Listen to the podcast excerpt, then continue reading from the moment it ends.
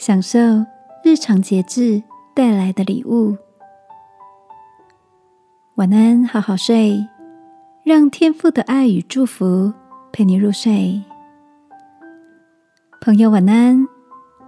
今天的你一切都好吗？上星期跟许久不见的高中同学 Nico 约好了碰面。Nico 是我们这群同学里面体态保持的最好的一个。Nico 说，他每天早上都会量体重，然后晨泳半个小时，再回来帮家人做早餐，准备上班。这样规律的生活虽然紧凑。却让他常年保持着窈窕健美的体态。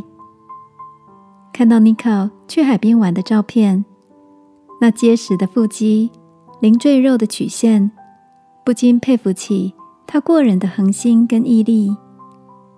规律的生活作息，有节制的健康饮食，让他的身心一直保持着令人称羡的活力状态。亲爱的。在日常生活中，你也曾经为自己立下什么样的目标吗？爱我们的天赋勉励我们，行善不可丧志，若不灰心，到了时候就要收成。就像妮可一样，每天坚持做对自己身体好的事，久而久之就能看见成效。今晚。让我们为着自己生活中所在意的目标来祷告，祈求天父赐下不灰心的韧性。让我们一起往收成的季节迈进，好吗？